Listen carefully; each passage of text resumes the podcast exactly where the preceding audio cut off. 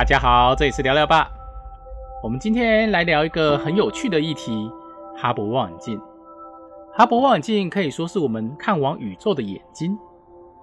最近有个新闻说，哈勃望远镜故障了。哈勃望远镜真的故障了吗？在广大的宇宙中有太多未知的星体，经过哈勃望远镜的眼睛，让我们看出这些星体真实的样子。在三十几年来，我们用了哈勃望远镜这个眼睛，看向很多未知的宇宙，发现了很多星体、银河跟星系，也让我们才知道，原来宇宙中有这么多美丽的事物。最近有个新闻，它指出了说哈勃望远镜可能出现了一些问题。其实，毕竟哈勃望远镜已经在太空中运行了很长一段时间。到目前为止，哈勃望远镜已经运行了三十一年的时间了。NASA 最近发现哈勃望远镜怪怪的，他想要重启哈勃望远镜上面的一个电脑，我们称为丑仔电脑。丑仔电脑在哈勃望远镜的功用是什么呢？NASA 表示，丑仔电脑主要的目的是控制跟协调这些仪器，监控它们的状况和安全，可以说是一个主要的控制中心。不过，NASA 最近想要重启丑仔电脑却失败了。NASA 推测，可能是因为记忆体坏掉的关系，所以无法重启重载电脑。那接下来怎么办呢？目前 NASA 还没有提出任何的计划。我们先来聊聊哈勃望远镜的故事。你常看着星空吗？在城市的我们很少看到星空，对吧？其实以前在天文室的时候，我常常跑到野外看着星空。在未污染的星空下，你会充满着感动。但是生活在城市的我们却很少看到星空，为什么呢？主要还是因为光害跟大气污染的关系。光害很好理解，街角的路灯、城市的灯光，不管是霓虹灯、路灯，或者是许许多多的灯光，都会遮蔽掉天空的星空。而大气污染呢，也是非常的严重。虽然我们看不到。但其其实大气污染是一个很重要的因素之一。这个大气污染也会造成你看不到星空的主要原因之一。除了城市之外，我们有时候会去山上，有时候会去海边，我们也会看到很多的星空。但是这些在海边的星空或者是山上的星空，常常也会受到光害的影响。虽然我们远离了城市，不过在台湾，你到了合欢山上，就算你到了三千多公尺以上。看着星空，你会发现还是有部分光害的影响。到海边，你到垦丁的地方，你还是会发现你受到光害的影响。我还记得在二十几年前的时候，我第一次出野外，就是去看海尔包普彗星。海尔包普彗星在哪里呢？那时候去的一个地方，我们称为海参馆的预定地。当初海参馆还没建立的时候，我就是在那里看海尔包普彗星。当初在那里的时候，真的是一片的漆黑，完全没有任何的光害，你用肉眼就可以看到很明显的彗星。当然，这个环境现在已经不存在了。有机会你到垦丁的海边，你会发现，就算夜晚，你还是看到很多的光线，这也是没办法的事情。所以呢，一直以来，科学家都会想要把望远镜放在太空，避免大气污染，也避免光害。在一九二三年的时候。就有人提出这个想法。德国科学家奥伯特，首先他提出这个想法，将望远镜放上太空。一九四六年的时候，有位美国科学家莱曼史皮泽也写了一个文章，支持说在大气层外架设一个望远镜。当初这些科学家应该觉得，我们提出这个想法，但是可能需要很长的时间才可以完成这个很难达到的任务。不过，在美国六零年代的时候，美国就先发射了几个观测卫星上了太空。当初发现效果非常的好，最后美国决定打造一个直径长达三公尺以上的反射式望远镜送上太空。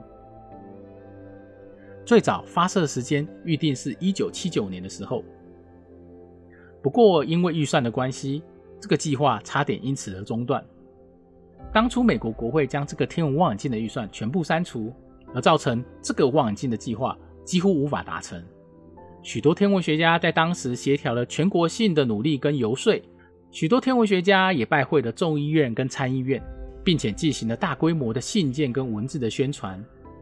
最后，在许多的民众跟科学家的支持之下，美国国会恢复了原本被删除的一半的预算，而且欧洲太空总署也加入了部分的资金的支持，最后才让这个计划起死回生。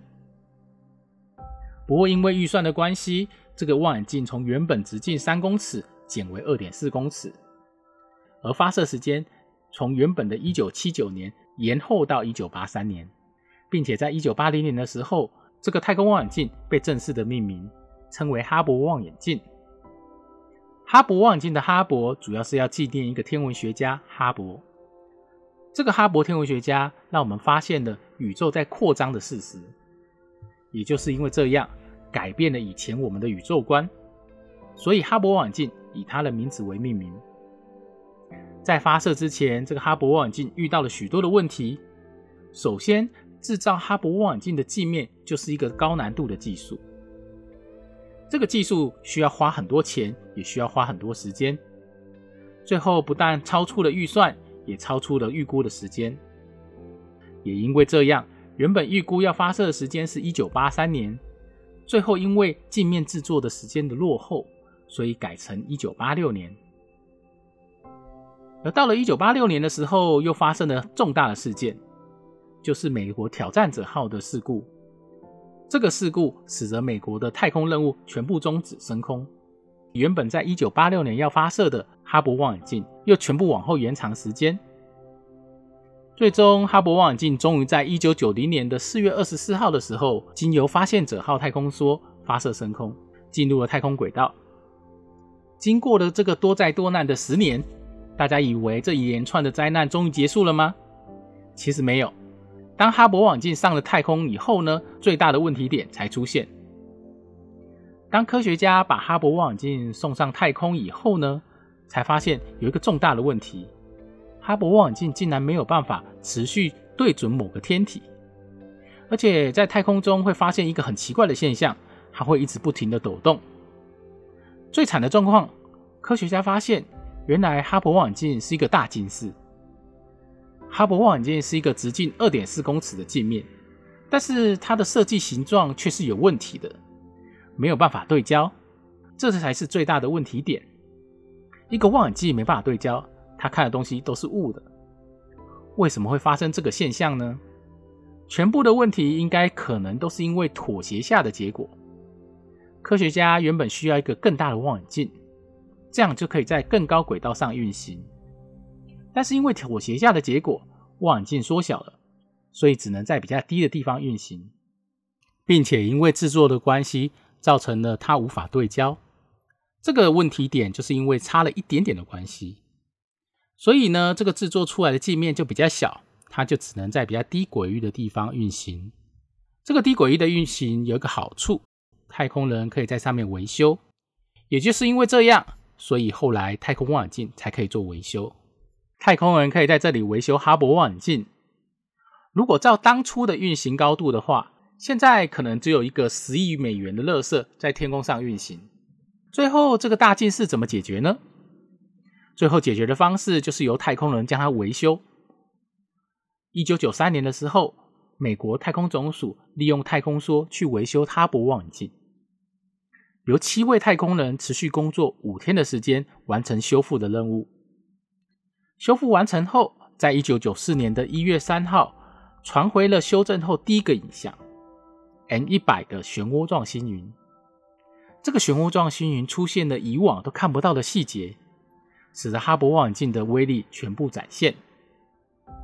美国太空总署 NASA 全部利用五次的太空任务去进行哈勃望远镜的维修，终于在这个哈勃望远镜维修到最完美的状况下结束。在这个维修的过程中，拿出了十二吨的失败品。当哈勃望远镜完美变身以后，它变成全世界最受欢迎的望远镜之一。它让人类更清楚的看到宇宙究竟长了什么样子。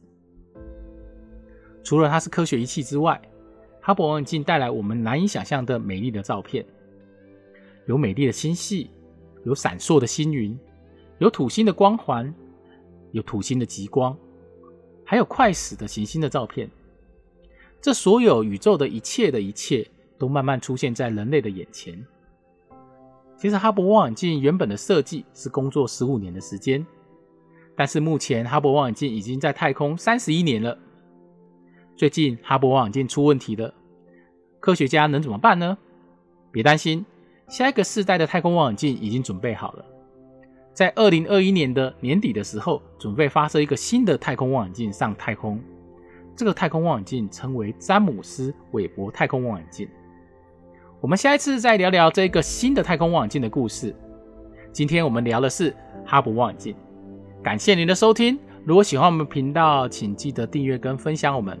我们下一次再聊聊其他的议题，不管是太空，不管是新闻，不管是任何的议题。我们下一次见，拜拜。